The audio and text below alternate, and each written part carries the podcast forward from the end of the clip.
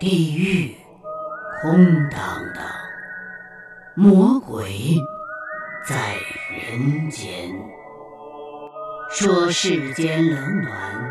谈人心难辨。午夜子时，我在这里等你。子时怪谈。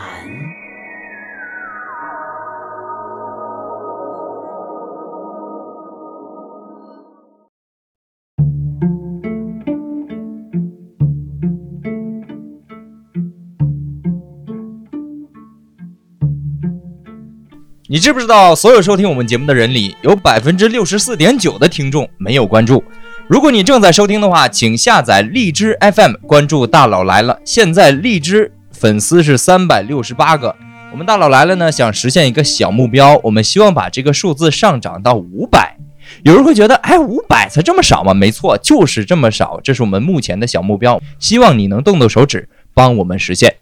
我操！这给你们，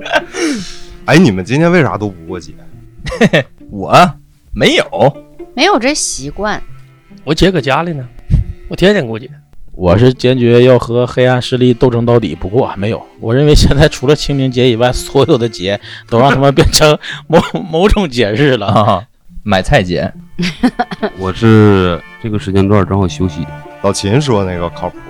咱只要媳妇儿对对劲儿，天天都是过节，对对吧？对，这个其实一直嗯是哪年开始来的？说一说情人节就就各种觉得不太对劲了，我嗯就说过这个事儿，就是嗯七夕，有一年七夕开始的。好像是是怎么炒作呀、买东西对对啊这？玩花活了，对，对，应该就是商家给炒起来的。嗯嗯。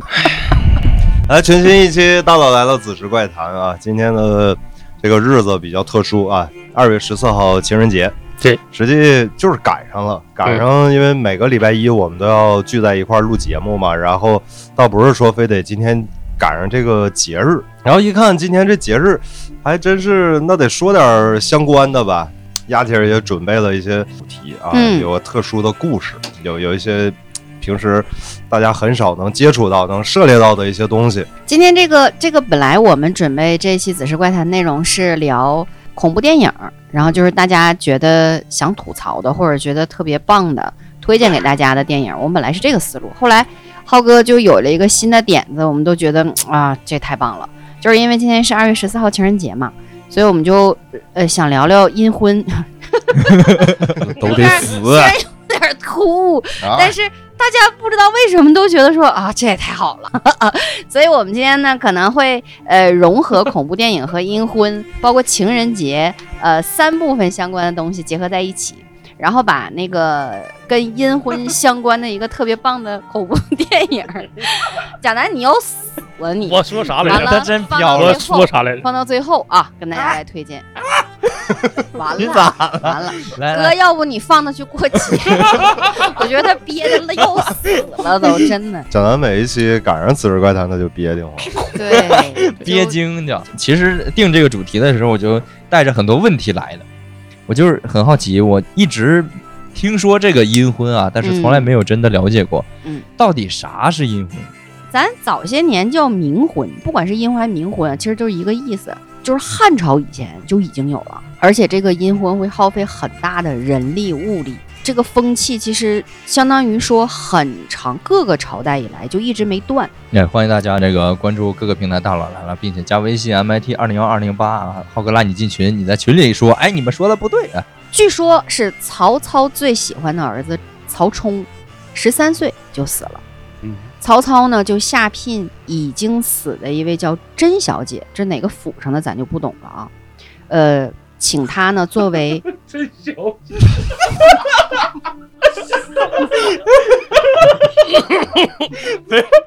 那个谁，欢迎大家收听《子时笑谈》啊！老秦，你出去把我枪拿 去，好嘞，就在沙发上放着，不是那个谁媳妇儿这是甄姬来着？就是那个甄嬛的甄对啊，对甄小姐。那个那好像曹丕的曹媳妇儿丕，曹丕他媳妇儿叫甄甄姬，姬是不是对他们府里的？啊，然后说就是请他来做呃已经死去的曹冲的妻子，然后把他们合葬在一起。曹冲呢是曹操和桓夫人生的，他特别聪明，属于天才型的那种这种男孩儿。如此有天分的儿子早年死去，所以曹操呢就觉得特别难过，特别的悲伤，所以他就想，我儿子这么小，他还没有体验过他完整的人生，所以不管怎么样，我都要为他操持一次冥婚。然后在民间还有一些说法啊，说就为什么非要这么执着于说要给这个在呃生前没有结过婚的人，在死后一定要为他举行这个仪式呢？包括我以前学的那些那个古代文学史当中，其实，在古代我们中国人很看重的一个事儿是什么？就是进祠堂。嗯，就是女孩儿如果在早早的死去了，她没有配婚的话，不论是夫家的祠堂还是呃自己家的祠堂，她都不能进。那么在很多的人的这个认识当中，尤其家人的认意识当中，她就是孤魂野鬼了嗯，呃，这个很可怜。然后呢，男孩儿说，如果就是不给他娶妻，给他弄冥婚的话，就是会很心疼。他倒嗯不是入不了祠堂，这么这么那什么，嗯，所以就是无论想尽什么方法，就一定要为他们举办一次冥婚。说白了就是他们很忌讳这个家里的人有孤坟呐。对吧的，嗯，而且还有一种说法呢，说如果年轻人死了没有配冥婚，嗯会对家里的长辈特别不好。所以得给他找一个伴儿。对，啊，就是人死了也得给成婚配对。必须要，嗯，他们说这个古时候，就刚才像说曹冲这个、嗯这种案例，他要是给找一个，就是他那个那个甄小姐， 她也是去世的，对，对是死的，对，嗯就是要么给她配对一个就是也是过世的女孩儿，嗯，这个我倒觉得还说得过去。对，我觉得就是没有违反什么对人伦之类的，关键是他还有一项就是说这个阴婚里边儿，他他可以拿活人人嗯、哎呦我，就这种就得让人脖子冒凉风的，就是啊嗯活人这个是说配完了之后让这人守活寡，还是说直接就到宋朝的时候吧，就也是冥婚最盛行的一个时候，就只要是未婚去世的男孩儿或女孩儿，他的爸妈呢都会托一个鬼媒人，就是说发展到宋朝的时候，这个产业链儿已经相对的成熟了。嗯，他就不仅是说两家人谁死了，说哎我们还挺好的，合在一起吧，不是，是要有媒人来说。为啥会有鬼媒人？咱们这么想，他一定是有很大的需求，有很大的市场。所以才会滋生出了这么一个鬼媒人的这么一个职业。然后呢，要进行占卜，就是把双方的八字儿要看一下你合不合，就跟活人结婚是一个程序。就是如果这俩人虽然都死了，可是八字儿不合，也不能让他们在一起啊、哦家里人会觉得，那你看到另外一个地方去，可能他们过得也不好，那我们家里人还是不安生。然后如果呢，呃，鬼媒人呃在说亲之后，发现他们的八字很合，那么就要开始做各种各样的名医啊、来为他们准备这一场盛大的冥婚，举行这个婚祭。然后一直到清代，就出现了刚刚呃那个浩哥说的有活的妇女去殉葬这么一种非常残忍的冥婚。嗯，刚才我还跟优子说呢，我说有一个电影演的就是就是把一个漂漂亮亮的小姑娘跟一个富家的那个公子，呃，要合葬在一起，然后那女孩是活着的，活蹦乱跳的。然后呢，等到那个举行冥婚的这一天，这个女孩是要被三个用这么老长，大概得有这得有五十厘米，一尺，嗯、差不多吧。然后就是做成那个尖儿尖儿像蝎子形的，啊、那种那种木棍儿，把它从胸中间还有肩肩肩膀两边，用三个木楔子给它钉在那个棺材里边儿，哎活然后人直到死活活的哎死去。呦哎，我觉得这太残忍了，这不也是对 妇女的一种不尊重吗？要不人家说过去吧，说这个办呃冥婚这种，一般都是达官显贵的，他肯定得有钱，嗯家庭。对，说普通老百姓里边有冥婚的这很少，嗯或者甚至说没有，所以嗯不好理解。很难懂啊。对，我觉得就还是又回到之前咱们讲的那个故事当中那种贪念。我觉得就是是无论什么，我都觉得我既然有这个实力，那我就要让即便已经不在这个世界上的我的家人享受到。几年前看过一个新闻，北京的事儿，说这个公安机关抓这个黄赌毒的时候啊，打掉了一个团伙，嗯说在这个郊区附近很隐秘的一条街，就像一排库房一样，它没有门脸儿，不是什么经营娱乐场所。但是呢，打掉的就是这个这套库房。说是什么呢？你在外边什么也看不出来，你进里边。打开这库房的门，哎呦，别有洞天！它是一个主题性的大型团伙卖淫场所，但这个什么主题性呢？就是阴婚阴阴婚婚主主题题。对，说一进去哈，装修的整个就是像这个过去四合院儿那种古香古色的，呃，一进去它那个门楼儿，呃，两边儿太师椅等等，就是这种完厅堂。都是那那那种布置，而且没有人，摆着一棺材，就是对哎正中间摆着一特别大的棺材。你这个雇主啊，就是联系完了，人家给你领到那儿，你就自个儿进去。进去以后，一切对他来讲都是未知的，他要的就是这种挑战和刺激，同时还包含那种恐怖的氛围。然后走这棺材前，甄小姐就在里躺着。哎，呃，双关啊，我操！不是说说，而且说他那是完全沉浸式的，你还得换上古代的那个衣服。进去以后，把那个棺材盖儿打开，看人在里躺着，啊，嗯人也不吱声，不说话，都化好的妆啊。他是沉浸式体验，对呀、哎，你也就躺在棺材里，嗯，俩人就要该干嘛该干干嘛干嘛，就是工作人员是活人啊，啊，对，活人那肯定是这个也说是一专种门人家玩这个。这个也是我们之前某一期《紫石怪谈》谈过的鬼压床，你这是嗯压压鬼床，这属于 是我觉得能去体验这种主题式的，就真是挺已经是难懂口口味已经相当重了太，重了。就是已经玩的没什么意思了，开始嗯找别的刺激。说到这个恶趣味哈，大家记不记得就是前一段时间的一个新闻？呃，一个女网红叫罗小猫猫子，对，就是去年十月份的事儿。她在直播的过程当中就说自己有很严重的抑郁症，然后还向那个自己的那个观众展示了她手腕上的伤口，然后还手里头有一个瓶子，里边就大概就也就这么一丢丢，那个那个农药叫叫啥来着？百草枯对，百草枯。哦嗯那个粘粘上就完，粘上就完。嗯对，然后就说，然后那个说就是不想活了，就是如果大家嗯、呃再这么恶语相向的话，那我就把它喝了。然后结果就是网上那帮山炮就一顿杠，嗯说那你喝呀，你喝，你要是想喝你就喝，你装啥呀，怎么怎么地的。结果这傻孩子吧，也是因为有病，然后他就把这个就都给喝了。其实他一后来去医院抢救的时候，说自己没想喝，然后当时想说，就是喝完之后可能也没有那么严重，他也他也没想到这个百草枯的药劲儿能这么大，然后结果就慢慢慢慢的整个所有器官都衰竭了。哎，百草枯这个东西，它的它大概是你喝了之后啊，如果是不去医院抢救的话，很快人就没了。但你如果去医院抢救，迅速洗胃，就哪怕是一小点儿，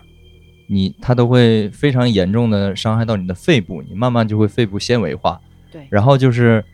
你就任何的呼吸都没有作用，你的体内的那个氧气就供不上。说最后人的死相呢是喘气儿的时候都是是的种是的哨音，但是嗯没有气儿。这解决方法就是你用那个特别牛逼的那个东西，咱们大家都知道叫做 ECMO，叫体外心肺机，嗯不用你的自己的肺，你用外部的功能把它这个血液循环起来，让它供上氧，然后你等待一个有人能够给你提供肺源，然后给它换上，这是唯一的医疗方法。然后这个罗小猫猫子的故事到这儿还没有结束。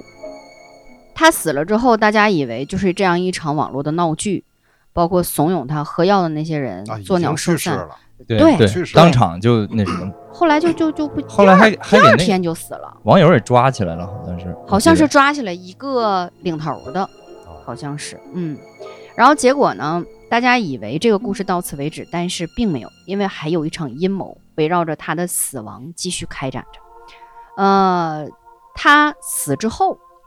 据说是他的骨灰被调包了，嗯，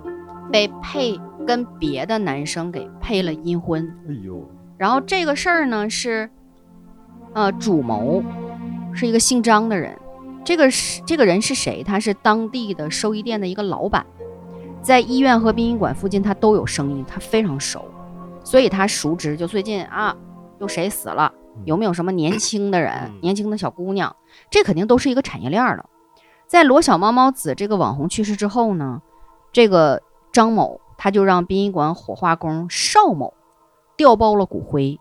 还有殡葬司机雷某运输骨灰，然后自己找到了一个做冥婚的买家。这个生意如果成了，一单能赚，他自己讲的啊，能赚五到七万。而且这个事儿你知道让人特别气愤在哪儿哈、啊就一般我们听到觉得说这小姑娘就是被网暴死了，这很可惜了。嗯然后呢，当这些人呃当事人被抓了之后，他们说这事儿在我们这儿太普遍了，就这回是因为被新闻媒体给曝光了。这就是个事儿了。以前呢，我们这有的是人干这事儿，那根本就不是事儿啊，我们就是倒霉，就是他们完全没有意识到自己做的这个事儿有多缺德。他甚至是这已经本身人性和道德上的是这的，种良，知就没有，他可能觉得哎呀那无所谓，或者是为了反正都他们的死利益了对，反嗯正人都那没怎么了，办这玩意儿偷了就偷了。那本身回过头来说呢，他这个就是触犯法律。就是我相信咱们听众也好哈，咱们几个也好，在你的朋友里或者你朋友的朋友里，肯定会有那么几个，就是，嗯、比较风光、比较有钱，但是一直不结婚、很坎坷的人，绝对有。是我吗？ 因为因为吧，就是现在还存在的，就是所谓现在不都叫什么风水师是吧？他掐着你的八字，然后就是呃，让你会很风光。就比如说你想就钱啊，或者是你的事业啊，会很好的，但是你就在感情上会非常坎坷的。然后一直就磨你，就不管你怎么处理，就是呃谈恋爱也好，怎么的也好，就到最后你就是结不了婚。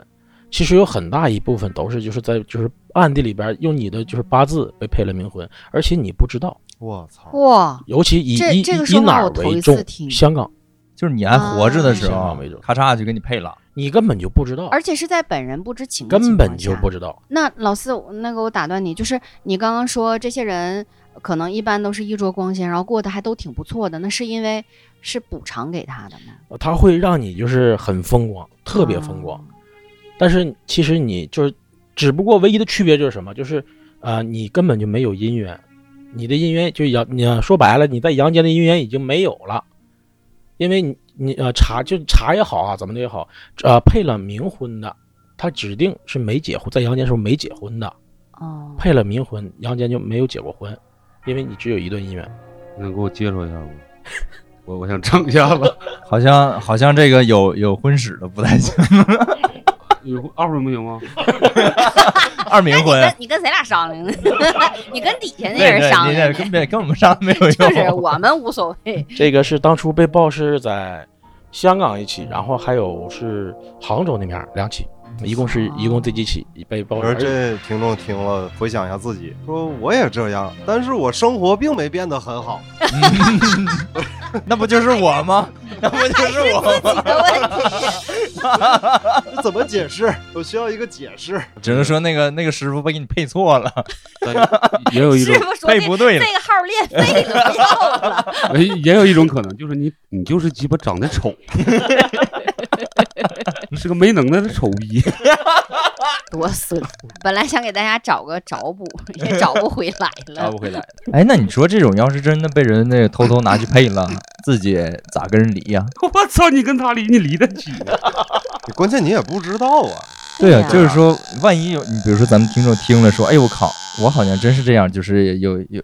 事业啊啥都挺好的，但就是没有姻缘。他们频繁的共性，当时就是一点，就是会频繁的做春梦，而且和就是呃同一个人同一个场景，你看不清他的脸，但是你会一直做春梦，啊不管你是男的还是女的。那肯定不是我，天哪！我几乎没怎么做过春梦，这辈子没怎么做过。哎你消耗太 大了，没必要做什么。老四刚才说的时候，我就想到我身边的一个弟弟，就是他长得特别帅，一定不是贾能口中的那个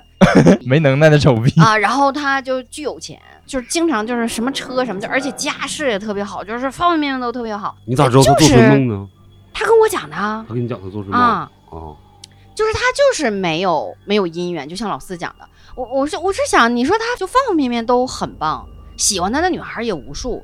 他就不感兴趣。他说我就提不起来兴趣，他也不是不行，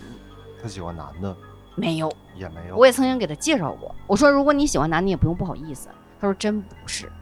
就像那个老四说的，他做那个春梦的对象永远是固定的，并且看不清脸。 啊那我觉操得他也太丧了吧！不，是？那问题是人本来就是个富二代，你这玩意儿整的，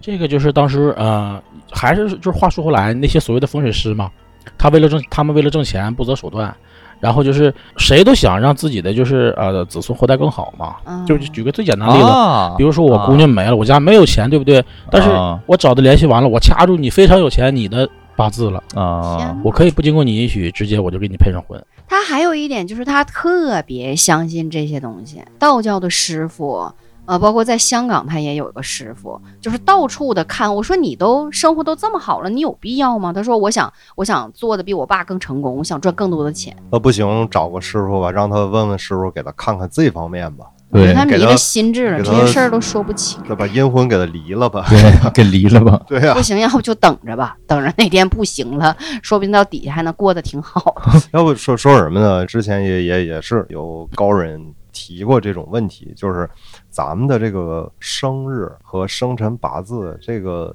轻易别别透给露。对对对对对对对对，对，我也听过。对，嗯、就是是你真是涉及到具体的生日问题，你一定告诉他你的阳历生日、公历的这个是正常的，这没事儿，但是别告诉时辰。啊，对，时辰不能随对便说。对，可是说了阳历，他不也能看万年历找到阴历吗？不是，人家算你命不都得拿那个生生辰去算吗？那不是啊，不是，咱们群里的那个小孩儿，他就是信道教。嗯，他给我看过，就是某一年运势的时候，我说那我用不用告诉你生日啊不什么需的要？他说哥不需要，嗯，不需要。我说不都是需要吗？他说不，那是很低级的。嗯，对，他说那个在看事儿和通过我的方法去，他们的去方法完全不需要。对，嗯他说我我我不需要不需要，嗯，所以吧，给大家几个提醒的就是啊，一旦说谁要给你办点什么，管你嗯要这些，首先他的能力并不是那么高，就要的特别全面的，对，说啊明他的法力并不够。 啊，那那我还有个问题啊，你看这这个出生率这么高，你就说这个八字儿，在这个八字儿下，同一时间出生的人可能有很多很多很多，嗯，那他咋能知道说给你配上的就是这个人呢？比如说你这一配，咔嚓一下配一个另一个这个时间出生的，那不岔劈了吗？同一时间、同一时辰出生的人，嗯相似度这么高，其实那你看，这个概率很但低。是有人是地点富二代，有人可能不是但是啊。地点不同嘛。那那同一个产院出生的，我觉得也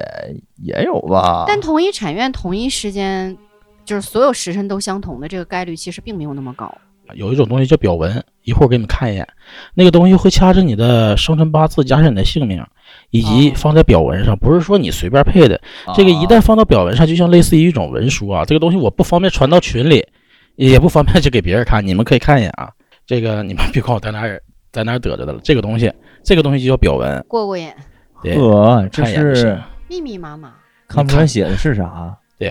这都是针对每个人的。这个不光针对每个嗯人，这个这个晒的干鸭肠了，要表达的东西，其实这个表文东西要表要表达的东西很多，除了他自己之外，咱们嗯，一咱们是肯定是不懂。嗯，有估计姓名啊，祖姓名和你的祖籍啊一旦掐住你的呃生辰八字，就是你的阴历和你的时辰和你的姓名，嗯嗯嗯然后地点嗯加上这个表文，嗯它掐着那就呃很容易掐着你。呃，那个我小时候听我家那边人讲过，就是生辰八字，呃，就是挺多忌讳的。还有就是你住在那那个地方，它有那个地气的走向。如果你把这个这个你住在这个地方的，就是地气，就像龙脉的走向，如果一旦在这个地上画出来，你这个你这个地方地气就破了。然后啥叫画出来？啊就是你在地上那个，你就假如说你住在吉林市，你在你把吉林市的地气龙脉，就是什么什么乾坤艮那些那些走向，在这个随任何一个地方你画下来就完蛋了，嗯，这地气一下就破了，然后里边阴阳全打乱。然后我听他们说，就古代那个道士，要是有些道士想捉恶鬼呀、鬼他们说鬼是靠这个，他不分。嗯，不分南北东西，他是靠这个地气阴阳走向来判断方向啊，包括识别一些东西。嗯，然后他想，假如说想布个阵抓这个恶鬼什么的，就会从墙上，呃，房子上面的尘土，它是从外外面来的，随雨啊随风来的，然后咔哧一点土撒在这个地上，然后搁那个撒在地上那层浮土上画这个地地形走向。哎，那比如说，你看我要出国到哪个国家，我把完我在他国家土地上把他国家地图那形咔在人家地上画一下子，然后他那第二天灭国了，能吗？那不能，就是买张机票去美国走。 对，它不是一个一个那什就么不的，受咱哦这块的。哎，但是浩哥现在可不完全这样，嗯，老外现在也，呃，给给过世的人开始烧纸了，嗯啊按照中国传统烧，不是说嘛，而且他们说特别灵，说那个冥币啊，在国外销量巨好，说是哪个国家来？是澳大利亚还是哪个？有一个大学给那个中国的那个留学生发的一个奖励，里边就是冥 币，然后让中国留学生一顿损。然后说对，但是他们好像并没有有恶意，老外对他嗯那脑路挺那什么的，对，他们专门有人还愿意收藏这东西啊，是的，啊，他嗯各种版的，对他他觉得哎呦，他觉有得很意思酷对，放的好大看本子就像集邮那种各种版本的冥币，他们愿意收这东西。就是不仅是呃，咱们中国历朝历代，包括到现在，仍然有一些地方在保持有这个配阴婚的这个习俗，在韩国也有。嗯，韩国有一个呃女明星叫郑多彬，我不知道你们有没有印象哦乌。塔房小猫的女主角，是的，那小子真帅的她女主角。哦死了之我后老喜，欢她她。妈就给她配了阴婚。对对对，我知道这嗯人。反正说吧，就是因为我还有过一些客人都愿意说把那个亲人的那个生日啊、名字啊，还有就是也有要要呃做阴历的那个生辰八字的这个纹到身上的，我都告诉他们不要做。嗯，哦啊，不要做。一方面呢是只有你要是说就是做公历生日的话，墓碑上才有这东西，嗯，啊，对，所以不要把它做到图案做到身上。你要是做阴历的，有的人专门要那个繁体字的那种啊，也一排那那种也不要。这是人生辰八字，你一旦叫人逮着看着了，谁把你这个用了，那就是事儿。浩哥，要是有人说找到你说这是我嗯过世的妻子或者嗯就是爱人的啊，就是头很像有这样嗯啊的纹到身上，头像啊，嗯，头你会给他像做吗？一般亲人头像的倒是还好。嗯倒是还好，对，但是我也确实我也得问问他为什么。还有就是做做孩子的比较多，哦，对，然后对老人的一些纪念呢，我更建议他们就是，嗯，生前特别喜欢的东西啊，或者是嗯对用一些其他的元素组合就好。因为作为一个人来讲，我觉得很多这些东西放到心里边儿，嗯，比你作为一个图案对呈现在我觉皮得肤上是要好得多得多。嗯不在那个对对，你想想，就是你在搓澡的时候，人家嘎嘎搓对啊搓你爷脸，哎呦我不对劲儿啊然了后拍拍翻面了，啊，翻 面了，扒说，你说啪啪啪的时候，你爷一直瞅着。是不是很 怪，很奇怪？嗯对，确实你心里是个纪念，但是在某些场景下，这个合适。不太合适。啊、不你脸，但其实我觉我觉得就不太尊敬了，就是有点儿。啊，那要是说这样一讲，呃生辰八字这么重要的话，大家也不要随便上网上去那个输入这个东啊西。，是你现在这个信息技术这么发达，嗯对，还有就是说，有的那毕毕竟嘛，就大家为了有的时候求一个心安理得，算个命啊什么的，嗯呃，看一下子就是带信不信那种。但是人家也可能会问说一下生日吧，或者怎么样。嗯一旦说非得说，也说就记住说阳历生日就完事儿。嗯，别说时辰了什么的对，命还是少算。就是嗯跟大家讲，不要乱算命吧。对一方面，就像你要么找一个特别托底的人，那什么叫托底啊？很难讲吧。就是可能今天大家还是朋友，明天说不定又是啥了。嗯另外一个就是他，你总去算来算去这个事儿吧，就是对你一个消耗，是因为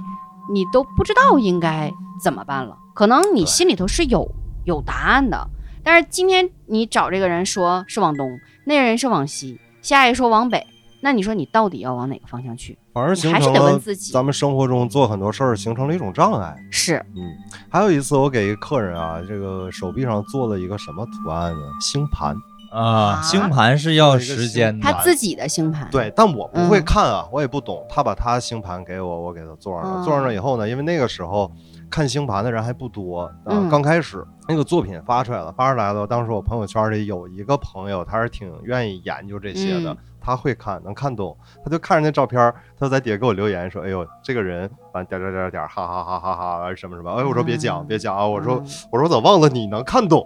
他说哥，他说这种不太好。对，能碰着一个能看懂，他说这个人咋回事儿，我就全知道嗯了。是他的好多的那个脾气秉嗯对性对特点，包括他的事业、什么婚姻，其对实都能看得出来，啊星盘里边也有时间，全都有对。包括嗯算你去网上找什么自己的星呃盘，对上升星座，啊对什么对对对对月亮星座，但好像那个对时间要求非得非常准才对行，包括地点得得分嗯对它十甚分至甚至年月日对，时就分是呃分钟差出来的话，它那个星盘整个图图嗯形好像都嗯都会都不一样会的不一样。嗯但是我小时候生生的那个产院，它只精确到五分钟， 所以没有没有什么特别准确的时间行吧，够用吧？五分钟之内的都是但 你那时候就算挺精准了。啊。你像我们，呃，我是八四年的，我生的时候，我问我妈，我妈都记不住，她就能只能大概大概个点儿呃，大概是几点？啊，因为进产房的时候她知道是几点，嗯但是里边没有表，她就没有。啊，你等到我儿子这一代呢，就是私人定制服务能到什么份儿上啊？人家进来之前，就是医生会很懂，会问说你要求几点生？嗯啊，比如我，我要求十点二十五，有人家算这个，一就分我钟都不我要差掐这个点儿。对那自然产的话也能这样吗嗯呃，？不能，啊，他指的是那个剖腹产，但人不说嘛，要剖腹产，它打破自然规律了，对嗯反而不准了。其实对是不准。但是也有人说也算是准的，因为那也是一种因果嘛，啊因为他没有办法自然产，所以他就得剖出来就是，那入就入算门他仪式不太一样，哎，对，嗯也就是来到这个世界上的方式方式不不太太一一样。。之前我我也有一次陪我同事，然后我们我去陪他算命去，我他不告诉我干什么，然后就告让我跟他去，然后去了 就去了一个就是那种就是小简易房，然后进去以后他就说我说你干啥来了？他说我算算命，说那个啊、我妈让我过来算命，说有点事儿。然后我我那个时候我瞅那块儿我就想笑，你知道吗？他那个屋子的装饰就是什么道家、佛家呀、出马就什么都有。然后那哥们儿老有意思了，那哥们儿就往那非常颓废的一坐，然后我俩进去以后，他就说说那个算啥？完了说我算算最近运势啥的，我就瞅着那个我那同事就把那个生辰八字就告诉他了，然后他就在电脑在那哈对对电脑啊，又拿笔记那对电脑，完了。数字算命呗 最鸡巴逗的是， 他说你俩等会儿拿拿拿根烟去，然后他就上里屋了，我也是欠，我就过去了，我到那一瞅，我看那边电脑页面上就是那个呃道家呃道道家时辰图、星星盘推图， 还有那个一箭生成算命那个，我操，给我乐的，给我乐的 这啥啊 玩意儿？然后我就跟我跟我同事说了，然后最后我同事也也挺不高兴的，然后最后说多钱的时候，完了那哥们儿更懂，那你看看给吧。我同事说我看你电脑了，我顶多给你一百块钱。还供那些个道家仙家的干啥 呀？放一个乔布斯啥的， 对呀，就那种人是最可怕的，啊就那种对骗子，什么事儿都能干出来。是你要说他不会吧，没有他底不线一定不会；你要说他会吧，他他他他也也，反正我感觉是真不会。但是最容容易阴错阳差的就是他把一些事情给你做出来，啊，然后影响你，这个是最最烦人的。因为这种人很明显，他就是奔着赚钱去的。对他就是为了他就是为了说白了就是为了赚钱。就是呃，我之前有哥哥，然后就就死了，死了以后呢，然后我爸就挺在意这个事儿。在我小的时候吧，我就特别爱得病，就天天提着撩罐子，我爸就感觉我可能也要够呛，然后就领我去算命了。当时这个这个人，就是听众有金氏的应该知道，金氏有个女的，当时老著名了，后来在那个松花湖，呃，就是离丰满大坝不远的地方，这湖中间一个小岛上修了个庙，好像捐功德。然后当时给我算命的就是她。然后领我去算过命，然后当时我记了几个情节，就是我一进屋的时候，那个女的挺难约的，我爸找挺多人，然后预约上了。然后那女的见到我第一瞬间，她给我吓跪了，真的，那就是说明你就比给我他厉拜了害嗯一下子，然后捣鼓了几句，就是什么有失远迎，这大概这种，然后看着我，跟我完了就稀烟巴叉的看挺长时间，然后捣鼓了几句，然后就跟我爸进里屋了，我就在外面等着。然后后来出来以后，大概吧，也是几后来回家听家里人有时候唠嗑，偷听着点儿，就是说我是天上星星下来的，然后就是、就是叫煞星，它还不是好的星星。然后后来我知道，他们说就是看看的生辰八字什么的嘛，然后还有一个有几个特征，有一个特征就是我前面有个穴儿，他们说就是大家可以以后关注一下，就是正脑门正中央有个穴儿的人都就不是美人尖儿吗？不是美人尖儿，这块儿有个穴儿，炫儿吗？穴儿哦看到了吗？旋看大儿卷儿的。嗯，一个线儿愣，两个线儿横，三个线儿打架不要命。对， 对啊，然后就是你正脑瓜门前面有血儿的都不是，就肯定不是人转世普通来的人。对，然后我那个星星就是啥呢？就是就是不太好，就是星星不分天罡和地煞什么的嘛。我说我是那个地煞里边儿的一个，然后就是，但是那个人还说过一个，就是我还记得一个，就是这种星宿下来的，不管你是好的坏的哈，你只能寿就是寿终正寝，就是嗯，你以你的方式死，就是别人想杀你啊，不意行，外啊，啊永远不可能没有发生意嗯外，没有意外。然后我确实也经历过几次，就是特别意外的。就小时候去北戴河，我大姨姥家，然后他们那边的平房就是平的房顶，嗯就是嗯，不带尖儿的。对，然后我那时候跟我姐姐就是玩儿上顶上上那房顶了，然后那个电线正好从大姨姥那个房顶走过去，然后我就跑过去抓着荡秋千，高压电线，也但是特别巧合，就是我抓的前几秒钟全村停电了，啊就这么巧，然后大概有很多这种类似的事儿，然后嗯反正就算下来了，我估计我不怕鬼啥的，就是因为这个 那贾南，你早把这段跟我讲啊，我就明白你为啥那么生气了。啊是吗？这个是有原因的。嗯但是我不太，反正真的，搁一般人儿随便一百来回儿了都。嗯你是讲的任何一个故事，什么晚上上山就那些，我觉得都够了。我小的时候还有一次，就是我我妈妈是大学老师，教农机的，然后她跟植物科学是一个院，然后他们那个里呃，就是农学院会拿那些有实验田什么的育育苗那个嗯，农药，嗯就是装在这么呃像口服杯那么大的小瓶里边儿，是橘黄色的，就跟橙汁儿似的，你知道吗？然后九几年我很小的时候，就是汽水儿也不是天天喝那种，然后他屋里就有一排像子弹杯似的，跟那小盘儿，呃，三六乘六那么那么大一排装，然后我就以为是汽水呢，你知道吗？我打开一个，唰就给喝了，老酸老酸，特别呛，我老辣嗓子了。然后呢？然后啥事儿没有啊，我连拉肚子没拉，然后回来以后没了一个，然后回来了，当时那个叔叔就是管这个的那个叔叔，完了就给我一顿说，说他说我到了，哎，我真的喝了，然后那个事儿过了没多久，然后他那个单位打篮球赛，也就是一周左右吧，那个药还就是还在那办公室放着，然后他被倒到烧杯里边了，被调了，就是准备要预使用这个了。然后打完球赛以后，就是同科室的，我妈那个一个科室的回来以后，满头大汗，一个特别年轻的刚毕业大学老师周了一缸，然后就死了。哦，就是把内脏什么都烧坏了，但是也是过了几天抢救没抢救活。然后我发现我操，我喝那个好像要不是过期了，要不是我命真挺大的，就真啥事儿没有。我说所有人都不信，命大。我真一口给他真们的假干。的？你应该干点什么高很危特行业，殊的职高业，危行，然后对高危行业，然后对国家、对于整个社会特别对有贡你去献的那种。你去拍点什么 Jackass 也行，就是什么 往那个针头里面往里滚啊什么的，然后那点个赞过一万，简单往里干。就是那个 算命的说，他说我要不就是特别特别大的官儿，要不就是变态杀人狂。 但我觉得这两个我都达不到，因要不为努努力第二个吧？那不已经是了吗？我我我我才杀几个人呢？ 这要哪天咱们录节目，录录咱几个就全神志不清，就都睡着了。等天哪醒了之后，发现咱身上全被那个胶带缠着，缠着都动不了，趴在那边站着。还外面撸呢。啊但是我我确实命也挺大的，因为我像我住过 ICU 啊这些，我都啥就都出来，活蹦乱跳，啥事儿没有。命里带煞，天生命硬，要么当警察，要么去当兵。哎，但是我也想过，就是因为我小很小很小时候知道这些事儿嘛，其实潜移默化导致我胆儿很大。就是小时候我们在那个我们那个小学旁边儿是一个大足球场，足球场在旁边儿是铁道，铁道在旁边儿是松花江一个支流，完里边儿有个江窝子，就是形成一个小池塘，沿着江的主干道。哦，那年我们在里边儿游泳，游泳吧就往边儿上游，看到那个半浅不浅的地方飘了个死尸。嗯，然后我就拿着旁边是那个向日葵那个地种向日葵的，就是瓜子儿那个东西，然后它那个杆儿是特别长，干巴了。。然后我们就去搅和那个死尸，因为一般死尸有的就是有鲶鱼，我们想抓鲶鱼，哦我我就操！和那个死尸那个肉啊长度搁街上飘，就呱呱一顿和，然后那大人旁边大人都疯了。然后我觉得我很沮丧，是因为没抓着鲶鱼。 优子，啊，就咱们录这节目哈，咱六个里边儿，这里边儿目前来看啊，就咱俩是最他妈卡了的，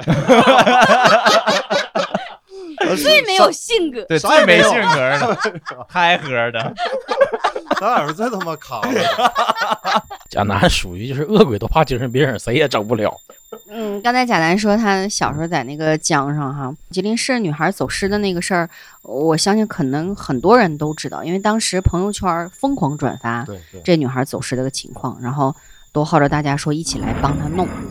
然后当时，呃，因为我是我肯定是纯纯就是好心，嗯我想让大家明白这个事情的真相是什么，因为当时是谣言漫天飞，说是嗯、有人说说他他跟他妈吵架了，然后他什么什么他爸他爸妈离婚了。当时呢，我是就是那种肩负正义感嘛，想通过正规媒体的一个角度嗯让大家明白这件事儿是怎么回事儿。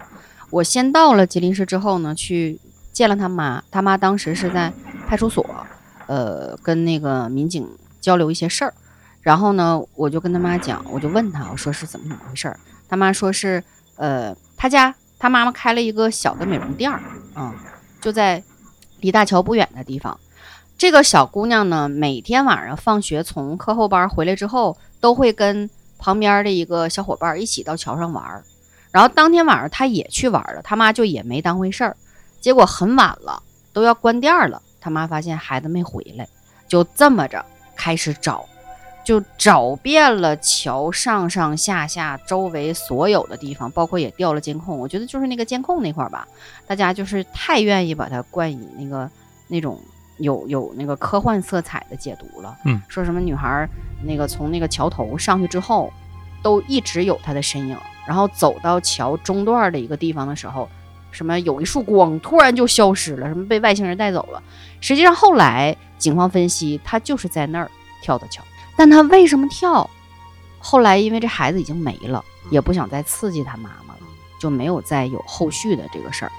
发现这女孩的尸体是四个月左右之后，在江的下游哦发现啊，都快到九台了，好像是，那都已经应该就不嗯那剩都下没啥有了。没有啥样儿了。对，嗯，我当时去直播那一天，我特别忐忑，就是我第一次参加他们那个蓝天救援队的搜救，我才明白，就是他们蓝天救援队搜救，我原来以为当中的就是一个非常瓷实的船，然后有非常牛逼的那些什么水下的声呐呀，包括钩子呀去找人，没有，就是一个小皮艇儿，然后上面有一个安全员，有一个操作员。然后还有一个什么，反正顶多只能坐仨人儿，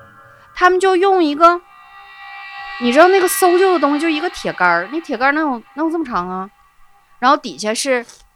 钩子，就一个线儿下来，那个小弯钩，小弯钩就就这么大，然后它是四面儿的，它就就在有可能出现的一些水窝的地方区域，它就这么一钩子一钩子的往下捞。然后我说这得捞到啥时候？他说我们捞人就这么捞，就是设备不是很先进，是吧对，就纯靠然后物理找。但是就可能是咱也不太知道啊，反正他们打捞说，就无论是怎么捞，啥钱儿捞都这么捞，也没捞着。我当时就贼怕，因为我这边还手机直播呢，就当每一钩子下去的时候，我就很害怕，万一要是真捞上来了，可咋办？哎，你们都没见过死人吗？野生死人不是？一听死人打喇子，这是啥毛病？不是你躺完了擦完怎么还躺呢？ 那个我嚼槟榔了，嘴有点麻。所以真是个变态杀人狂啊了嘛，恋尸癖，汉尼拔我我我我在吉林市，就是江边儿。那时候我我爸年轻时候当校长嘛，嗯管学生，学生死了以后，我爸都第一时间到现场，我跟着看了很多回。就是唯一一个我不适应就是臭，那玩意儿真他妈臭。就是其其他的，反正我第一次看见的时候，我记得是在吉林市的呃砂石场，然后是搁两两个船给夹上了，那天下暴雨把那尸体震出来了。然后我爸让我在车里坐，那是我第一次看就是野生的那种非正常的死亡。然后我就我就搁车跑着就想看，然后跟大人腿腿中间钻过去啊，但是味儿老大了，那味儿真是我受不了。但是看了那个人就是，唉，我我个人觉得，首先第一点是贼刺激，就是你闻的啊，不不硫硫化物，硫化物的味儿，完，第二种就是它那个味儿挺怪，就是你说臭吧，还不是那，就是看摸不着，似有似无那种感觉。然后第二个比较，第三个比较直观，就是这玩意儿总在你身上，就是你挺长时间都能闻着。就那味儿一时半会儿散不掉。对对对，就你回家了，哪怕你洗擤擤鼻涕，洗个澡，但是你还能似乎就能闻到那个那个味儿。当时闻，呃说不出来，跟啥臭都不像，有特别血臭有血味儿吗？没有没有，就是臭，就跟啥臭都不一样。就是完了，见着那个尸体，当时已经都，但是没炸开呢。我见过炸开的搁江上飘着的，然后那个人就是嘴呀，像黑人似的，眼睛都爆出来，但是其实是个学生小孩儿。泡的吧，然后边上卷嗯全状边上就是全是泥鳅，我记老清楚了。就是已经开始滋生你就吃肉，对，然后你就吃肉我我见过见过最恶心是我爸他们单位有个实验田水稻田，然后夏天的时候吧，那年不因为啥没灌水，然后就长草了。然后我们我们经常去那边儿，就是夏天的时候灌完水去抓蛤蟆。嗯，那年吧没灌水，没灌水没啥玩儿的，夏天总往那块儿玩儿。放暑假了，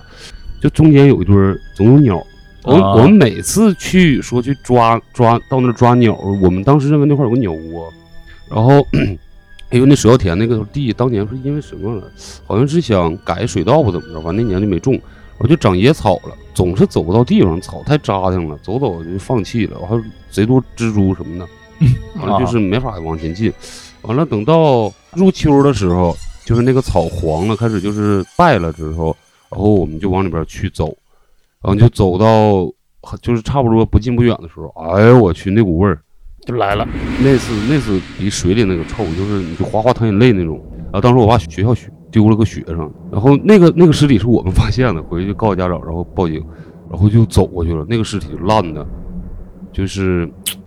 哎，就是泥，各种泥。在然后在地当下时嘛当时对躺地，当时是就是骷髅啥都露出来了，然后就就跟电影上演一样，然后老多蛆了，老嗯多老多蛆了，就搁他身上爬，就像地瓜干儿那种感觉似的。然后再不就是泥，然后我各周围可多鸟了，鸟不知道吃肉还是吃那个，啊老臭老臭了。然后嗯，就是但是毛发什么的还有，我记着，嗯，嗯，那个没敢摸，那太他妈恶心了，那个太恶心了。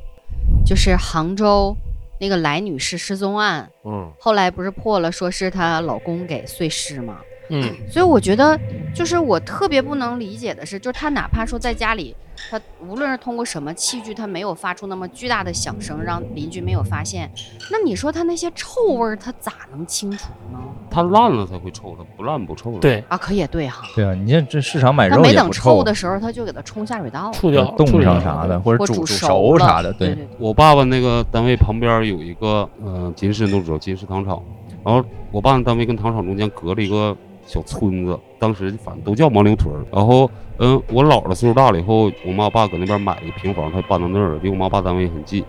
然后那是在我四也是二三年级的事儿，这帮老太太晨练，唉，完了就发现路边有黑垃圾袋儿。九几年的时候，黑垃圾袋儿是很罕见的。嗯，嗯，就是他一看是个稀罕玩意儿，然后一个老太太上一扒拉，里边一堆肉，完了这老太太就捡去了。我姥儿吧，嗯，之前在蛟河也是政府当官儿，她就比那帮土生土著老太太就有点文化啊，她不太捡的东西她就不咋吃。嗯然后那个老太太把那兜肉拿家吃了，你知道吗？完了隔了一阵儿，警察就过了几天，警察往这边来了。就传出这个碎尸案的事儿了， 我操！当时，但是后来确认，这个那老太太吃那兜就是其中的尸块儿，这老太太生性我，所以这故那事他告还比你诉我生性啊， 还在能路吃边呢。捡诱个别吃啊，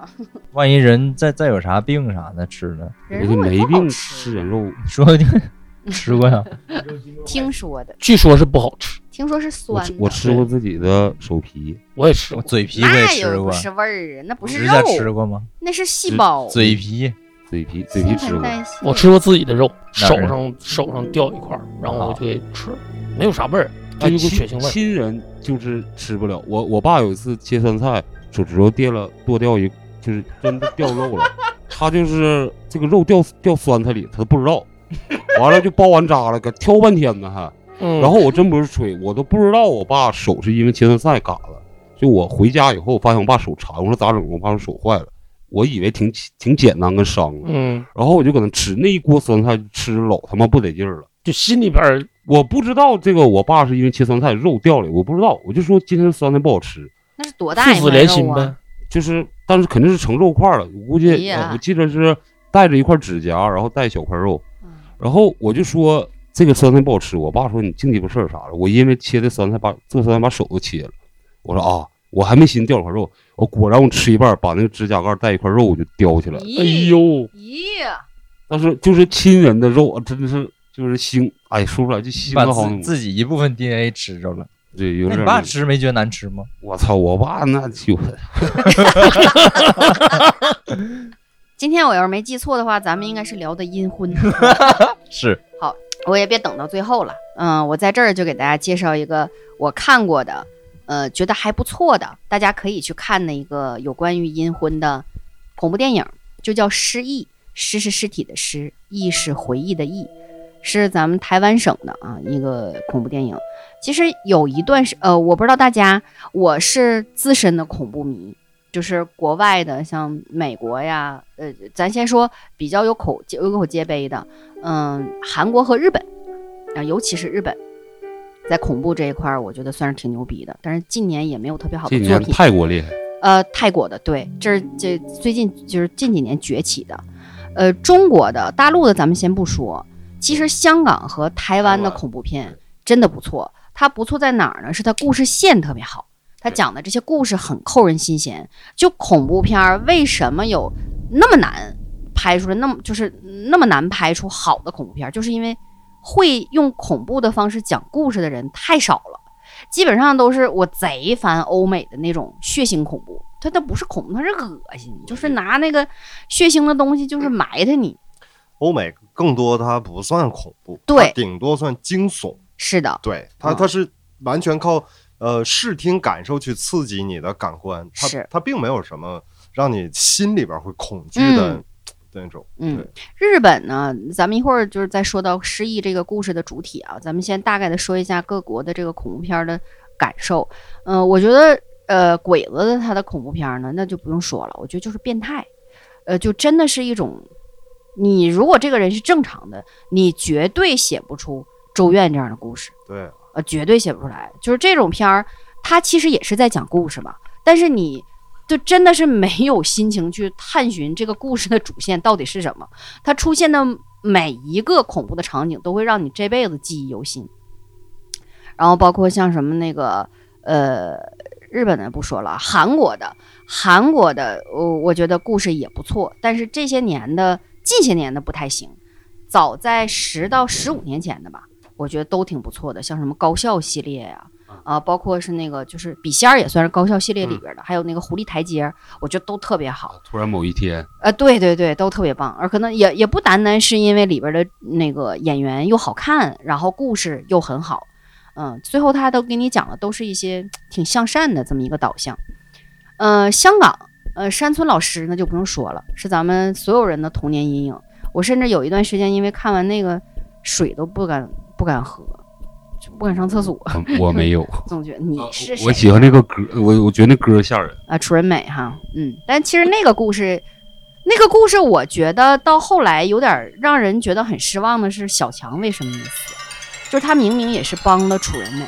他却还让他也死了，就让我觉得他这个人楚人美不是特别善良。不是，我觉得没问题，因为楚人美她做事儿就是，呃，不是搞笑的，就是一码是一码，就是当时咱俩好，我让你那个村子，我让你活下来了这么多年，后然来后你啊但是你把把这事事儿儿说出来，那是楚人美那块哦伤疤，我被人强奸，那是她接受不了的事儿，所以我要杀了你，是一码是一码。贾南这么多年我的谜题被你解开了，对，棒楚人美是个棒非常吃吃会儿、敞亮的人。就是你只要你帮我了，我肯定留你一命；你不帮我了，你把我这么磕碜的事儿漏了，那我就也得弄死你。对对，两码事儿，他是嗯，好。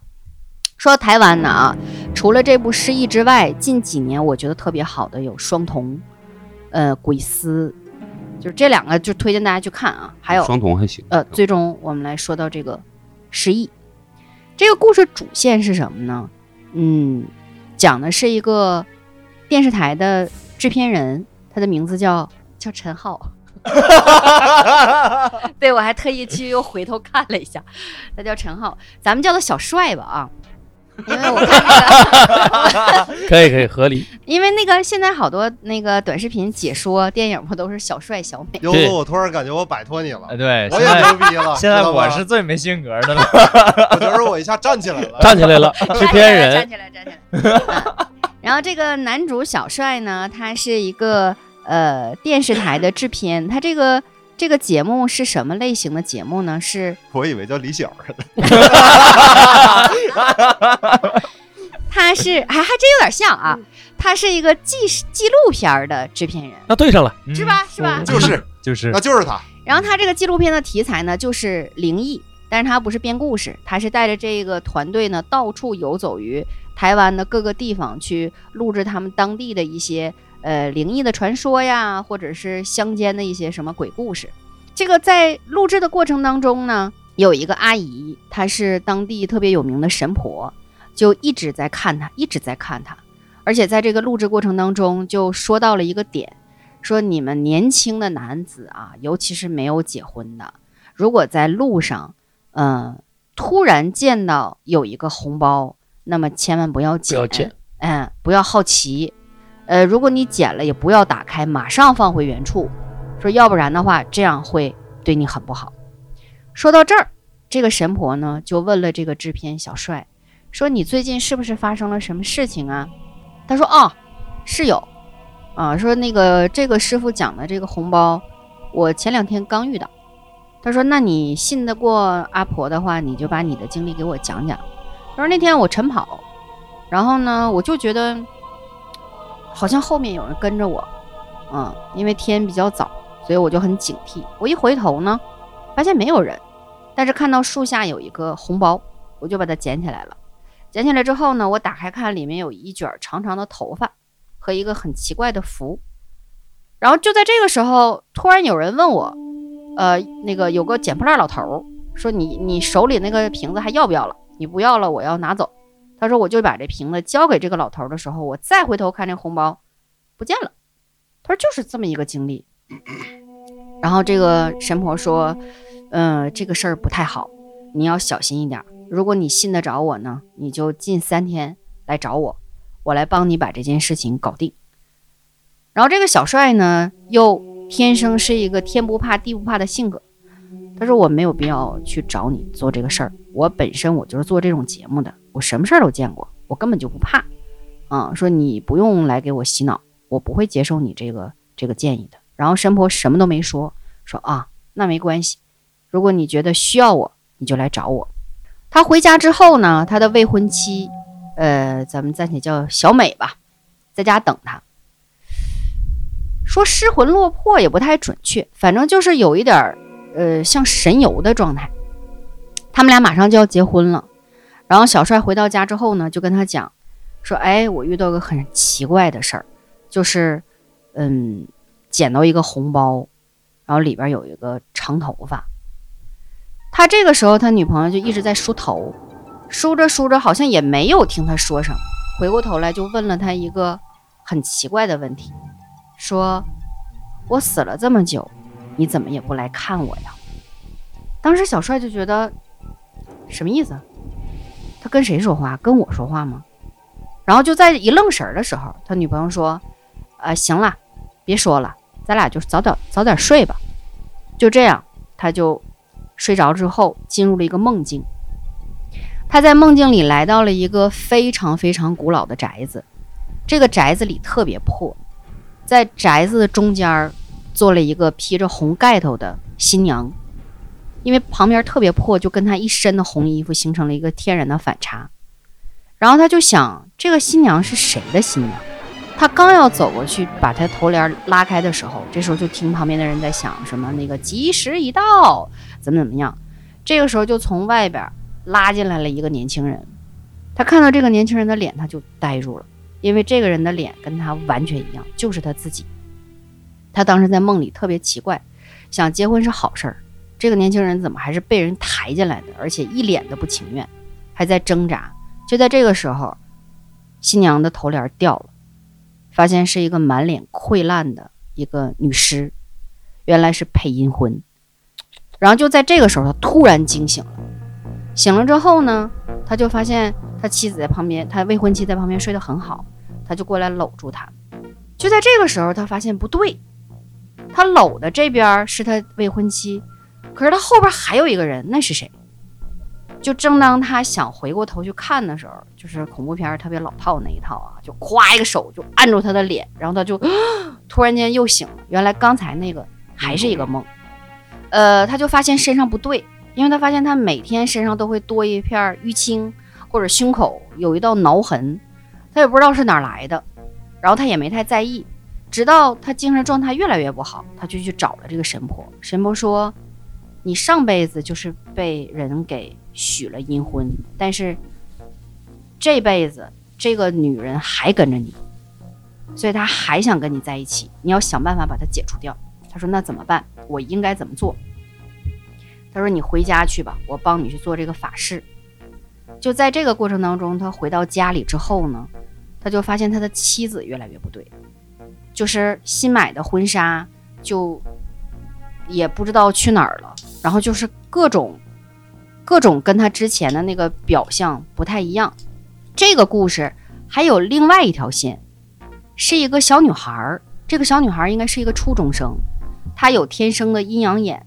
她能在上游泳课的时候看到一个溺水的女孩儿是被一个女鬼给拉住了腿，而且这个女鬼是他们学校之前淹死的一个女孩儿，她就很害怕。直到有一天她回家的时候，她发现他们家对面也有一个女鬼，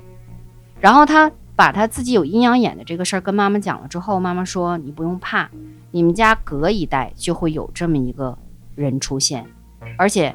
就是你当你看到这些鬼魂的时候，他们不是要伤害你，因为你的体质原因，这些人都是来找你帮忙的，所以你每次看到的时候别怕，你去问他们有什么诉求，帮助他们就好。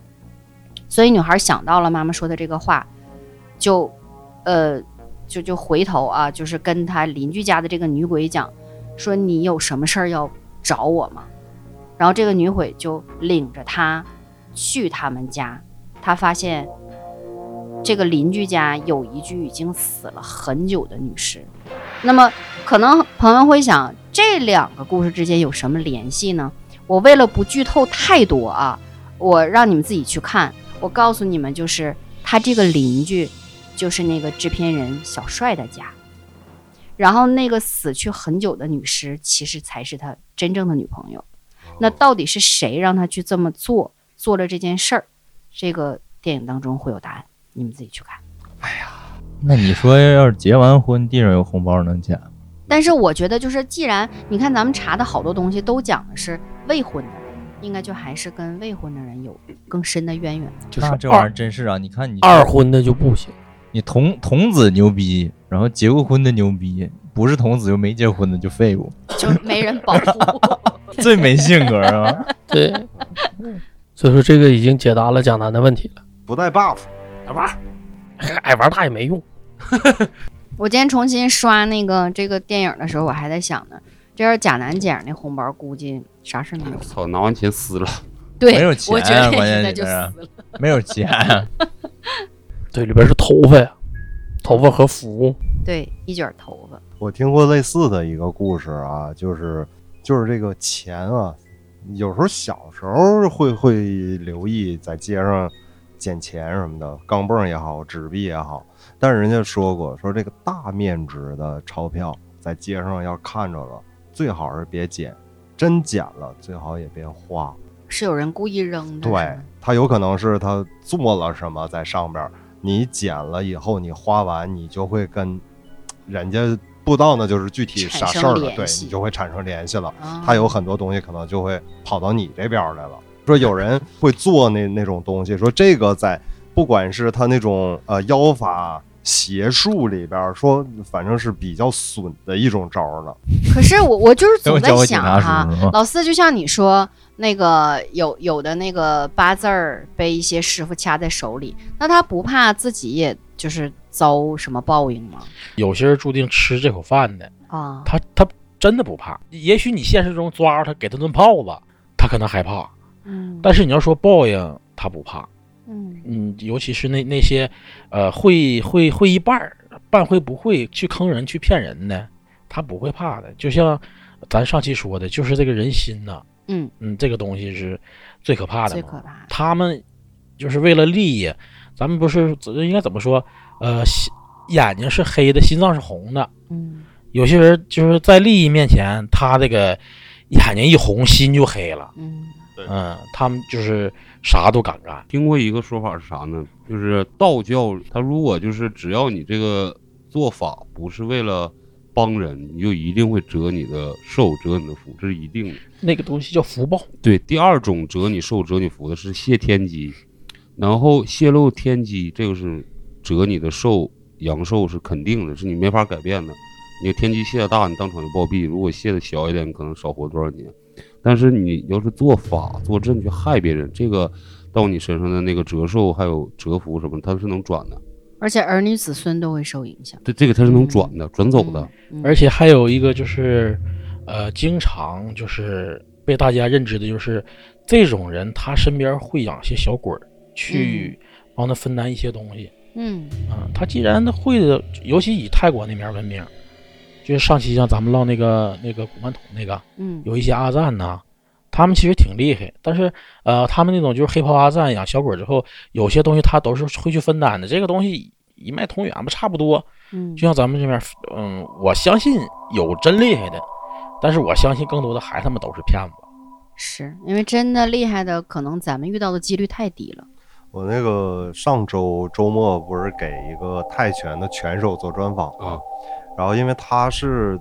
在泰国还没开发旅游的那个时候，他就是国内属于去泰国很少的一批人，嗯而且他又是拳手，又是去学拳，就是他一定要深入泰国乡村最深处，嗯他去了解文化，他去跟当地人生活，而且他跟我讲了这个白衣黑衣的他在当地的感受。他说白衣很多其实都是当地人，就是甚至你某一个村子都有寺庙，然后都有一位僧人，而且年龄都比较大，嗯而且确实是他的品行，嗯啊，他更端他的正，非常善良，嗯对，呃，他会带来很多正能量的东西。这种白衣的，对，而且他说有一些成名的啊，所谓说这个师傅特别厉害，呃，怎么个厉害呢？可能某一点他替谁做过法事或者怎么样，他比较善于做招财这一块，那大家就都信奉哦他，然后越传越广，他在这块的地位相对就高。但是他说这个并不是什么。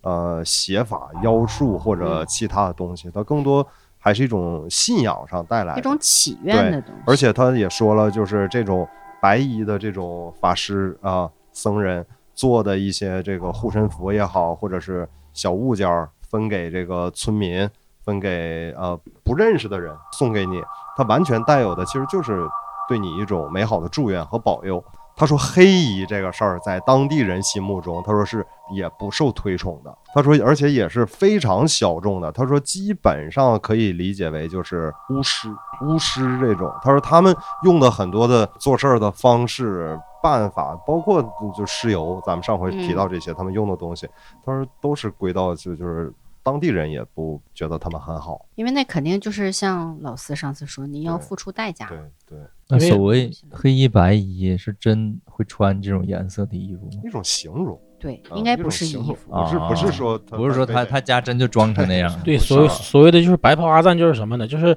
比较虔诚，然后啊、呃嗯不能说就做好事吧，做好事就太俗了。说白了就是呃非常光明的那种的。嗯，然后一心向善呢，黑衣是所谓的黑那个黑袍阿赞是啥？就是肯定是在他之前一定是呃向呃白白袍阿赞方向发展的，但是在途中他一定会离经所谓的离经叛道，嗯啊他就是去背叛这个信 仰，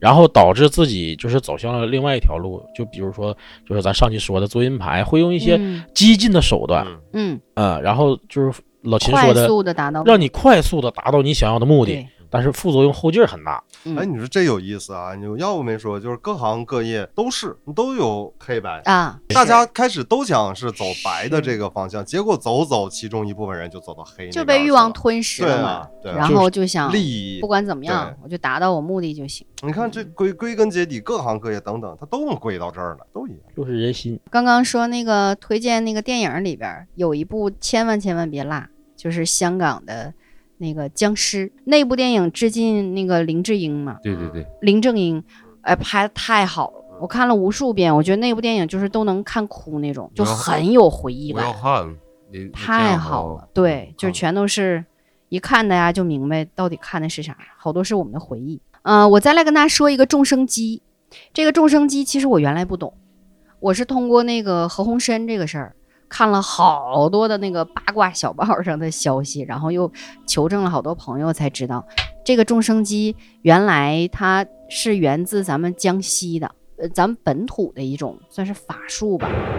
来延长寿命。据传说，何鸿燊是四姨太吧，好像曾经有过一个小儿子，这个小儿子后来就没有被在这个媒体面前曝光过，谁也没有见过。然后后来经核实说，就是全家人口风都是说没有过这个孩子，就谁都不承认这个孩子曾经存在过。据传啊，有一种说法是说，这个小儿子被拿去给老爷子做终生机，然后他才能续命到那个节点，要不然他早就可能离开这个世界了。可能是因为有一些家产还没有分摊均匀，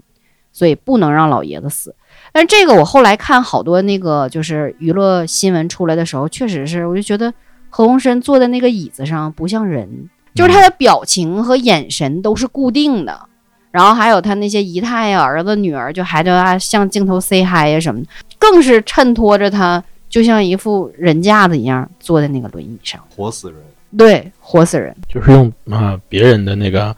呃生命去续自己的命。啊是，嗯续命。咱们古代不就有吗？众生机那天我还百度了一下，嗯我查了一下，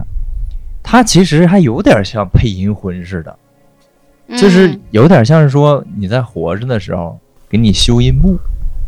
对，然啊后里面还要放一点跟你的有东关西的对东西。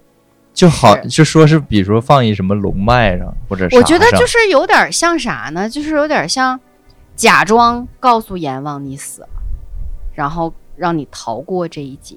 不有说是什么祖坟在风水宝地，子孙后代都能受到照顾吗？嗯这，众生机也是说给你放在一个风水宝地，然后直接你现在就能就让你好。对，直接就给你透支了，你就直接嗯那个就是谁啊让我咱假不死懂斩因果，嗯啊，就是你所有的因果用假死的方式可以斩断，嗯，这个是有说的，而且现在还有人在做。嗯，那个去年年初吧，有一个微信里传的特别多的聊天记录，不知道大家看没？那视频就是那个一红衣女子在海南三亚坠楼，啊，对对对对对对对，后来啊跳下去了，啊嗯，对，然后各方有很多的这很个多的稀奇说古怪法嗯的解读啊。当时看了一个，就是说的比较多的啊，就是说他根据那个他的那个坠楼的环境，嗯，还有他的那个表现形式啊，以及还他有穿着，对穿着嗯等等，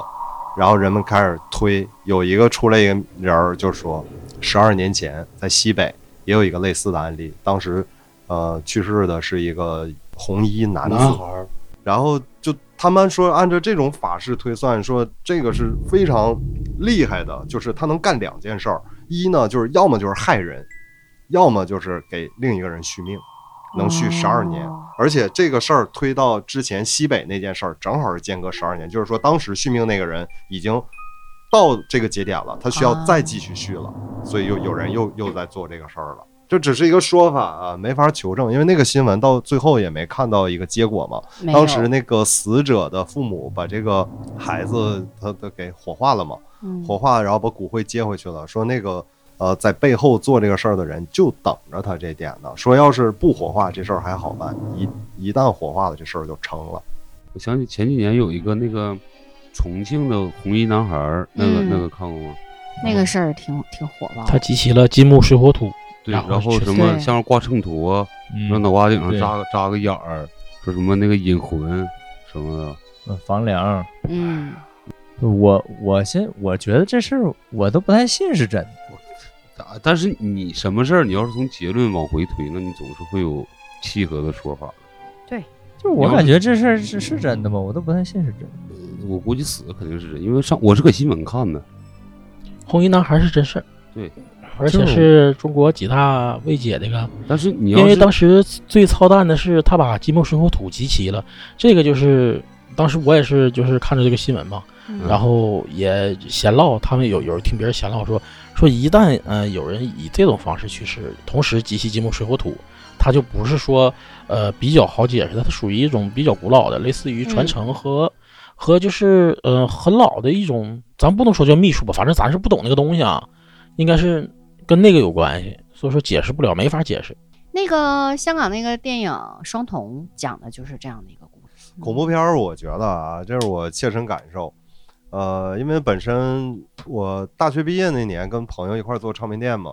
当时那个那老老的唱片店，那是那个年代都有租影碟嘛，嗯对有那么一面墙，但是我们不要弄那些了，就把那个 VCD 什么都撤下来。要卖唱片的。然后这些 VCD 那大家都不要啊，都破破烂烂的。我就挑了一下，我里边全是恐怖片儿的，挑了三百多部拿家看，大概一天看三部吧，倒出了一大段时间，就好好看了一下恐怖电影。呃，欧美、日韩、港台、内地、嗯那个年代那时候经典的好的恐怖片儿量不是很大，对，它有普遍的一种就是营造恐怖气氛的剧本线都是那种人为的，嗯对，就会让你看看你一要么看困了，要么看笑了，嗯，要么不害怕，你就猜出来而了。且那个时候，你只会被音效所对呃对吓一跳。我发现了，它原因是什么呢？它脱离生活。对对对，对，就是好的恐怖电影，一定是让你嗯在看的过程中，你就能觉得我操，这是生活中应该发生的事儿，嗯，而且它越说越合理，呃，越看越对，这个就是属于比较会有感同身哎受，啊嗯比较高质量的了。你像完全一看就是瞎编的，这这哦纯纯我瞎我编跟的，就就不是那回事儿了。我我高中到大学是疯狂看恐怖片儿的时候，呃，我看过就是众多所有恐怖片儿里边儿唯一一个就是我又刷一遍的，是一个日本的，但它是一个一个小短故事，叫《耳带怪谈》，信啊耳信耳信带耳带怪谈，啊，那个还行，它都是一一小个一比小较个它它故事，耳带嘛，就是日本的那个方言，就是装在耳朵里的口袋，就是一个个是小故事的意思。一个一个的小故我也事然后它看有过个那嗯它有个老版的，就叫《耳带怪谈》，完还嗯有一个新《耳带怪谈》对啊。他那每年都出，现在还有吗？每年都有。它好像还有漫画，对，那个是我看过笑场比较少的，但是有 有个别就是看的还挺。它那些都是细思极恐的故事，对，就是你看的能，你不能寻思，对，嗯。嗯嗯就是把人性给你表现的淋漓尽致那对种。对，你知道我现在看的最无感的恐怖片儿是什么？嗯，就是开头啊，尤其是以欧美类恐怖电嗯影居多，开头要么是一家人，呃，夫妻带着几个孩子的，嗯完、要么就是几个同学，年轻人，男男女啊度女。假去什么探的险，要么说度假，要么说去哪儿啊？对，那个买一房子，嗯对新房子的对，要么说去哪儿玩儿的，就嗯开头只要是这种的嗯，后面基本就一回事儿。对，就甭管它感觉千就是变万化，房子有对问题不离其中。嗯但是我看欧美的比看日韩的吓人，就是他咣当一下子，我操，真他妈挺不但懂。是我觉有得的日韩更善于咣对当，一下，有的欧美的就不咣当，对，就没有它就是 jump 直给 scare，就只是吓唬你。直给对就是直接刺激你。我是咣当那种能吓着我，就是哎我操一激灵。对咣当那那种，啊太多了。你你看，你要是到那个视频网站上，它有恐怖电影的啊！ 开弹幕的时候，基啊本前方都有高能，前方高能，对啊，我想起一个搁抖音上看到的，就是开美颜看《咒怨》，完那个熊介搁床一床单里 抽开，我操，粉粉脸蛋儿，在那儿完了就瘦 脸美白了，我操！哎，但是我真是觉得你说鬼子，他是不是就是个变态的民族？嗯，就是那个《咒怨》里边儿，一个是这个小男孩儿，他那个状态，他从哪儿出现，哪个角度，包括就是你们有没有印象，他有一个有一个情节就是，呃，天窗那个人就趴在那个门的那个上，就是这个左上角。我觉得就是，哎呦我去，就如果心理不变态，一定想出来那个位置，就太他妈恐怖了，那是最意想不到的一个角度。去年前年夏天的时候，就是我没搬这新房的时候，那个当时租过房住，因为新房刚装完修嘛。那个房子那个格局就是我睡的那个屋，呃，门外是一个长廊，然后我儿子买一个买一个气球，呃，是恐龙，呃，是一个龙还是什么鸟啊？它翅膀那块儿往下搭了一堆穗儿，你知道不？完了，他就放在客厅里了。然后我回家就睡着了。半夜的时候呢，呃飘脑袋上，不是，完了那个门是开门的时候，月光是门外面是亮的，我的卧室我拉窗帘儿是暗的，我就看，就是一个圆圆的，然后撒长头撒一发堆飘，我一瞅什么他妈玩意儿，啊我就站起来，慢慢的过去把灯打开，一看是个气球，然后我就推到我儿子和和我前妻那屋去，多损！然后大概在三四点多钟前儿，我我前妻起夜。听着声了，太 损就是就是那个正好撒气儿撒到不上不下那对个状态对嘛。对对，就是飘着进来，真膈应人。真然后膈我应就真偷烦人，偷推到那个对面的卧室，我搁那笑老长时间。你不怕给孩子真吓的，我坏老公要了是你？这么吓就我，是啊我指定得扇死他，啊 扇子太他扇妈死膈应人了。多烦人！吴彦祖也不好使了，就不是 好使，扇死。那个，我我想起来，我那个以前我儿子小的时候，我俩的一个非常经典的对话。我之前跟你们讲过，我老公有两年不是夜巡嘛，他就经常半夜半夜不在家。完了，我儿子有一天就是，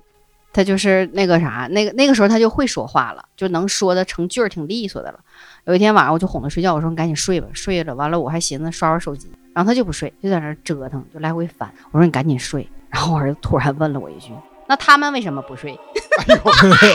哎呀，哎 呦？”，当时就我俩在家吧，我眼泪哗就 下来了。我说谁不睡？他们都睡，谁不睡？我就当时我就想赶紧把你的臭嘴给我闭 上，别他妈往下说了。后我来第二天我问他啥意思，他意思说别他的小那朋些友玩具啊啊，怎么都还坐着呢？就是我前一个对象，他有一次我我下班儿那时候我下班儿也很晚，他搁家就是拿那个化妆品什么的画的紫了后青的，想吓唬我。然后呢，给我打电话说你什么时候到家？我说我马上了，我在楼下。然后这时候我就接了个电话，搁楼下唠了会儿嗑，他就以为我马上上楼，把灯关了。然后我家当时门旁边是一个大的落地镜子，就是出之出门之前照一下自己。然后他一下搁镜子里看到自己了，完了他就坐屋坐地上哭。然后我上楼一开门，屋里一片黑，呜呜呜有人哭。我操！他做到了，完了，我说，那我我当时我没说了，我想的是，你赶紧走，我出去再溜达一圈，然后关门，我下楼抽两根抽两根烟，我又上来，完了，我一关门走了吧，把他又吓坏了。他说：“哎，这为什么开门还没进来人呢？哎这进来人我没看着啊，是谁进来了？” 我一上楼以后，哭得更严重了。哎呀，我觉得你俩真你的是俩玩的太好了，真的还行，是嗯你你还没损你爸，直接哎谁啪你没上去给一脚， 真是来窝心脚。非主动性给自个儿加戏，那就这种这嗯太成功 了。建议大家不要人吓人啊，这个因为一点儿都不有 趣，确实，对，一点儿都不好玩。 万一真给吓出心脏病啥是的的，嗯还得花钱治。我小时候去我姥家，我姥儿那个村子有个有个有个傻子，一个一个傻一个小小姑娘是个傻子。呃，当时是是公共厕所嘛，家家都有。他家那块儿是个里边儿是他家种的地，完了地边儿上是个个木头堆的厕所。那那傻子就是谁过他就趴那栅栏笑。我姥儿跟我说，这个人当年就是被吓着了，有一个人搁脸上画画蛇的那个鳞片斑纹，就是妈当那当挺细啊，画当时说就是那个交河那个后山上有个蛇精，就就我姥儿小的时候，完了说大家都传传传，完了有个小小子吧就坏，就拿那毛笔就搁脸上画那个蛇那个鳞片的斑纹，然后搁嘴边上画那个大红信子啥的，然后他就是那天那小姑娘就趴窗户，就是这个事儿，也是晚上不干啥呢，然后借着灯光那小子正好搁玻璃一下子露头了。因为玻璃反首先会反射嗯折射，你就看着不太正常。嗯然后在家在家画的，完那小姑娘当时吓疯了。人是啊会被吓的那个什么的，精会神被正吓常坏的，哦人吓嗯人，千是万会被吓不要坏的哦不。要做。对 嗯，我妈妈家族人就是有头疼病，就是头就是家族都有。我舅舅、我表妹、我表弟没有，我妈妈都我老姨都非常严重，就是一疼起来就要吐那种，就是头疼病，然后查也查不出来是啥，祖传的。啊然后 我姥儿他们就信这，我姥儿生前就完了就回他们那个回我姥爷的那个祖坟去找了一下子，发现那祖坟上长了棵树，完了先生说这树整的，完了把树锯了，完了差点儿还签文什么的，但是没签。锯完以后呢，没啥反应，大家都疼，可能疼的比以前还频繁了。我爸说你们都不懂，那个树是包扎的，你们把那包扎的绷带给打开了，这不疼的更严重了吗？那后来还疼吗？现在疼，我妈现在也疼，她一疼的时候喝点热水，又喝茶水，喝很多茶水就慢慢能好的。但是从遗传学讲，说是有有可能是心脏有问题。我我小时候脑袋也疼，但后来不疼了。我但我那个查出病了，叫脑血管痉挛，啊就是定期脑脑袋里边的血管抽筋儿。但我之前听说是就是那个心脏不就不是瓣膜缺损，但有点类似，就是呃你的动脉血和静脉血在在经过你的肾去循环之前透过来一点儿。啊，我就是我我也有这个，就是然后我的闭合不严，对对它不对是对，分四个吗？有一然后半儿漏缝了。然后就是这个这脑袋会有点炎症，有时候就没没去那个通过肾去透析的那些东西，我现在也经有过脑袋。但是我检查的时候，那大夫说就是在多少毫米以内是没事儿的。你们笑啥呢？我不知道，老四他笑我就很想笑，你看他呀。 我第一次接触脑血管抽筋儿，哎对，他说脑血管抽筋儿，哎呀我你别说你说是脑血管抽筋儿吗？对脑啊脑血管痉 挛，你先说是痉挛啊？痉挛，不定时的 抽筋儿，对，就是血管抽筋，不是我抽筋儿。我知道我知道。不是就就那不是你的血管吧对？我的我的血 管那不抽筋就儿，是你抽筋儿吗？ 老几岁四，你听过那个买命吗？没有，身边的一个亲特别亲的阿姨，她妈妈生病了，而且就是嗯病得很严重，已经卧床将近得有六七年七八年的样子。然后她特别孝顺，她也不知道在哪儿找的师傅说，嗯，我不想让我妈去世这么早，就是因为当时老太太就已经病危下病危了，然后家里人都开始准备什么寿衣啊什么都全都准备好了，就等着最后一刻了。然后他就找师傅说：“你看我们家才刚好起来，然后想让老太太再享享福啊、然后说就是把她自己的命，就是给她妈续上五年，然后就真的是她妈妈就又继续活了五年，然后去的世，那这五年他妈是一个什么对呀状态呀、倒也没什么就还是卧床吗？还是啊，对，就还是卧床，但是没有生命那那垂这，危。我觉得就是说，还是要尊重自然规律。我觉得也是，哎，对我特别同意优子这种说法，就是即便她是这五年她没走，对，可是那她你其实在床上的生命对质量很低，对对很对遭罪，对，你就是这这种情况，其实你是延长了他的痛苦。是按照医疗上的说法，就是治病就是要呃延延续生命，嗯解除痛苦。嗯，就是你要是真的没救了，就别去硬撑，硬撑也不是啥好事儿。就是一个又一个等价交换呗。所所以那个原来有一句话啊，叫“好死不如赖活着”，嗯，但是我觉着一直这句话不太对，对我觉着赖活着它不如好死。哎是对就是我觉得人得活得有质量、有尊严。对，你要对成天遭罪的话，你对呀、你光是一口气儿呼的就着是有啥用啊？你说丫姐，就像你刚才说你朋友那个事儿，嗯，碰着好人了，或者是真碰着就是比较比较正义的、厉害的啊，把你后面这五年给你，就是给他给他母亲续上。你说他把你前面那五年拿走咋整？那你你说，那他女儿的是他是他女儿吧？那他的女儿的身体质量是不是一下就啥叫前面这五年呢？用五年的时间去换命？我可以用，假如说你能活到六十九，对吧？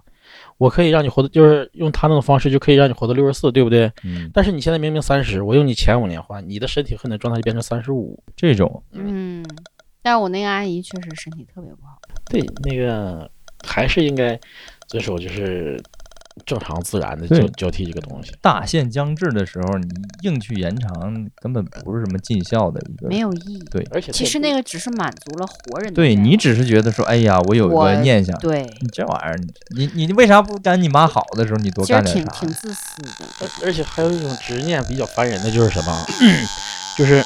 很多人都会发生这种事情，就是你的亲人、你的至亲，或者是你最心爱的就是呃爱人什么的，就是他去世了。千万不要就是用你的执念过度的去思念，这个都嗯这个东西不太好。对你不呃，好的结果是也许你会把他留在身边，不好的结果就是呃不一定会把你带走，但是呃最简单的就是他的结果不有本来应该挺好的，但是由于你的过度思念，没没真没准因为磁场嘛，没准会把他困到这里，给人耽误了。呃，这然后会影响很多东西，这个这个挺烦人，打扰了他的走向。对，啊而且影响了你自己本身的气运、时运一些东西，这个东西就是相当于你背了一个绊，那就不好了。你这样是，反正到时候了就该该放手就放手，对还是劝大家，有一种爱叫放手，对你你别就是有什么事儿想做抓紧做，别说哎呀我我下周再说，对下周再说。你就是赶在有机会的时候抓紧做，别给自己就是万一哪天咔嚓一下子留遗憾，不管说对亲人也好，对自己也好，因为你对自己的话，你也不知道你哪天会出什么事儿，是千万不要说有想做的事儿抓紧去做。别今留天遗憾吧。对，今天二月十四号有想表白的，抓紧表白啊！咱之前说的那个阴婚的时候啊，你说我一想，你说这玩意儿应该是按照封建旧习俗，它属于包办婚姻的极致了吧？ 啊，对不是对的哎真是是的，我你看双方都没有选择权，嗯，完全是活着的人给他对们，包彻办底办的。彻底就给你安排了。对呀、你但凡他幸福到那我说不了讲不起了，俩人呃活着的时候啊，有情人终成眷属那种，死后能葬在一起，其实这是很圆满的。他万一你说给配的这个他不喜欢，他万一有还有点烦， 咋整？这种老习俗啊，真的是一发生的一切，就是你是诡异的事儿也好啊，不诡异的事儿也好，真的就是一人心都会和都会和利益就是挂上钩儿的，都会说这件这件事情发生了以后，某些人会得到什么，指定不是说无缘无故我就弄死你，或者是我无缘无故我他妈就给你抓了，给你就给就给你配阴婚也好，怎么样也好，肯定是会有一部分人去受益的，所以说。就是地狱空荡荡，魔鬼在人间，人心太可怕了。这个往大了说到害人，你去索取别人的性命；往小了说，你到现在现代社会来讲，你甚至说网络暴力，那其中你包括你甚至某一句话的表达，你不都是源自于人心吗？对，对吧？你甚至说朋友之间，对吧？嗯你的某种表达，你的某种意见，你的如何给人造成不快，其实那都是源自于心底某种利益关系嘛。人的心里住着魔鬼吗？不说这个东西。当你一旦想得到东西时候，利欲一熏心，对，人就疯了，真就而疯了且你说实际上来讲，所谓委屈，那你凭什么就委屈啊？对吧？对实际那不就是因为你有些东西你想得到，但你没得到吗？而这个东西，你可能最开始他感觉。他应该得到，他可能甚至觉得那那这应该就是我的呀，他怎么不是我的呢？对对对，哎，他心就该产生一些微妙变化了。产生就好是多事儿都是一种情绪，对然后影响你接下来所有的就是状态啊。好多好多事情，你落实到呃钱财，那那是最最基本的了，对对对，这已经是最基本的了。它可能牵扯到任何的事情，所以说那帮道士和和尚活的时间长呢，他得六根清净。 真是对呀、对没有那么多，就是没有那么多的想法，也没有那么多就是嗯负面情绪，就是要不正常活着。 所谓名利啊，就这俩字儿啊，我操，从古至今害了无数的人。对你有的人，咱看开了的话，咱比如说咱躲着点儿这些，然后有的人是我不行，我就得要这个，我没有不行，我难受，我我得有。就像有一些真就是不不呃，可这个现实中肯定不不缺少那些真会一些东西的人，但是有一些他就是为了自己的利益就就是去不择手段的去迫害别人，就可能就是比较用用就咱们的话说就比较邪恶一些了。但是真有一些去帮助别人的，是真有名的，是真厉害的。所以说你那还得看个人自己心里边是怎么想的。所以这东西得看嗯一个人底线原则是吧？咱坚持这东西为什么呀？其实咱不为了主动做好事儿吧，但咱也不做坏事儿。就是他控制好人心，去帮助别人，那个就是就所谓的菩萨、佛祖。但是，一旦你去用用这个东西，你去迫害别人，那不就是所谓的恶魔嘛？然后就像就就像浩哥你刚才说的，说呃，我也不去做，我也不去害别人，也不让别人害，就普普通通的对，那不就咱们正常人对不对？对就是只不过就是这些东西。然后贾南就是不在这个这三个之中，但我还想学，我还想试。你学不会，你可以是啥？你可以做做成那种傀儡，你知道吗？出去打仗贼鸡巴猛，就是那种就是百毒不侵、万万邪必退的。但是你让你自己学，你肯定学不会。不是，那他学不了。百毒不侵的话，你得让什么虫子咬他，油烟这关他就过不去。过不 了，但是你想想，真有一种人，如果说跟你有仇，把你心中恐惧无限放大了，闹不闹挺？给你整一屋子油烟，嗯对呀、就一会儿一会儿上车的时候一开车门，咵一拉，哇，钻出一堆油烟。哎呦，贾南就是那个《新少林五祖》里的那毒人儿马宁儿，马宁儿对对对对，对开个对就开个贼牛逼那个战车，那个 是不是？还有初代法拉利。 哎，你说蜈蚣我就不怕，不是，那你可能小时候阴影，如果是蜈蚣的话，你就不怕油烟，怕蜈蚣了。贾南有有一个就是，呃，我问过我一朋友啊， 我朋友说他这个想法很对，就是什么呢？他一个想法就是，我第一次跟他录节目的时候，他说你干死我吧，你干死我，咱俩是不是就变成一个维度的了？嗯那你指定干不过我。他就这一点是最是最最最最想，他不怕呀不。是嘛？那你看他是我这三十年三十多年来见过的最百无禁忌的一个人。嗯，我也有禁忌，草爬不是油就烟，起对，码草他爬他吧，他在节目里说的这些事儿，都是我觉得难以理解。或者难以接受的事。对，他你觉得这事儿还是人干的事儿了？对贾南贾对贾贾南的性格有点像啥？有点像就是，一是就是刚才说的嘛，一定是经历过战争的，就是老兵回来的，对，他就一点儿摆不进。第二就是经历过太多生死的情景，嗯，他就是这个性格啊，就无无他无所畏惧啊，对，嗯他啥也不怕。你那时候谁就假如说真有一些东西，谁敢摸着他，我不怕你，你能不能整死我？你整不死我吧，你滚犊子！嗯那不就这样吗？他这性格整不了，也整不了。但是我觉得这玩意儿大家都这么想，就真不怕了。就是你出来那一瞬间，我操，下一激灵，我操，这有这玩意儿邪乎脸，然后你就跟他唠，确实是啊，嗯，你你知道，如果全世界的所有的人都像你这个想法，都是一一个想法，没有信没仰，有恐怖这个事情存在了，就没有信仰了，对是不是哥？就它完全是不存在的一种意识概念了。就这只能说明啥？贾楠，说明你心就是你真正心底的欲望不大，你知道吗？对，啊，我觉得你没有是你没有那么多就是真能真正能影响，就是让你改变心境的东西所以这哥们儿能处，能出。 遇事儿真上，看油烟真跑啊，能处。就是你你上不咱我我不管你信不信啊，那你前几辈子啊，我感觉啊，你应该积挺多福报。 嗯，你一直在这儿，你这辈子这顿消耗， 你这胆儿真大。这照片儿，这这期封面吧，其实挺背就是你你你面 对你面对灵异事面一面对灵异事件的状态，你就是这个。干我来干 我，当时一说遇事儿真上，我一下就想到他了。这保镖不白请。这保镖不白听，遇事儿真上啊！我我我这辈子怕油烟的原因是我小的时候，我家那边有一个厂子，完了有一个老厂房，老厂房它旁边有一个水泥盖儿盖的一个地下道，漏了这么大窟窿。完了，我跟我跟一个叫曹帅的小孩儿，我俩拿了一个蜡烛钻里边儿去了，我先钻，他在我后面跟着。然后钻到一半儿的时候就就不行，迷糊了。但是后来知道是氧缺气氧不了，够了，然后已经不行不行的了。完了，他因为他在我后面，我告诉他你赶紧出去，我不行了。然后我就躺着，就是跟刚才吃那个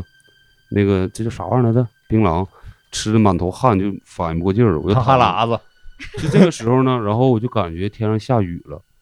那个、那个、那个、那个通道不大，就是一个小孩儿匍匐着进去，大人都进不去，就我现在体型都进不去，我就感觉下雨了，然后一摸，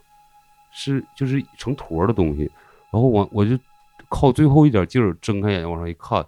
这么厚一层的，就十公分左右的油烟噼里啪啦往我身上掉，从我鼻孔、嘴巴、耳朵、身上哇哇爬，我就我就个想叫都叫不出来。就是我跟你说，到后来我都中毒了，让油烟咬的，就出去因为油烟单独打了一次吊瓶，就排这个毒。然后就是就是我从病房起来，我从牙缝里能剔出一碗腿儿，哎呀，就是从那以后，我一见这玩意儿，我操，大哥，你说咋地就咋地，啥人呢？这是啊，就身上全是那种小红点儿，红点儿里边带个小黑哎呦就是那红那个疙瘩里边带个小黑点儿，全是油烟咬的那个毒。我上网那时候，我后来我长大上网查，油烟毒有微量的毒，就是它根本咬不伤人，就是就是，但是除非你是算大你量你算多少油烟咬的？我因为油烟单独打了一次吊瓶，我就是兜里边、衣服里边全是，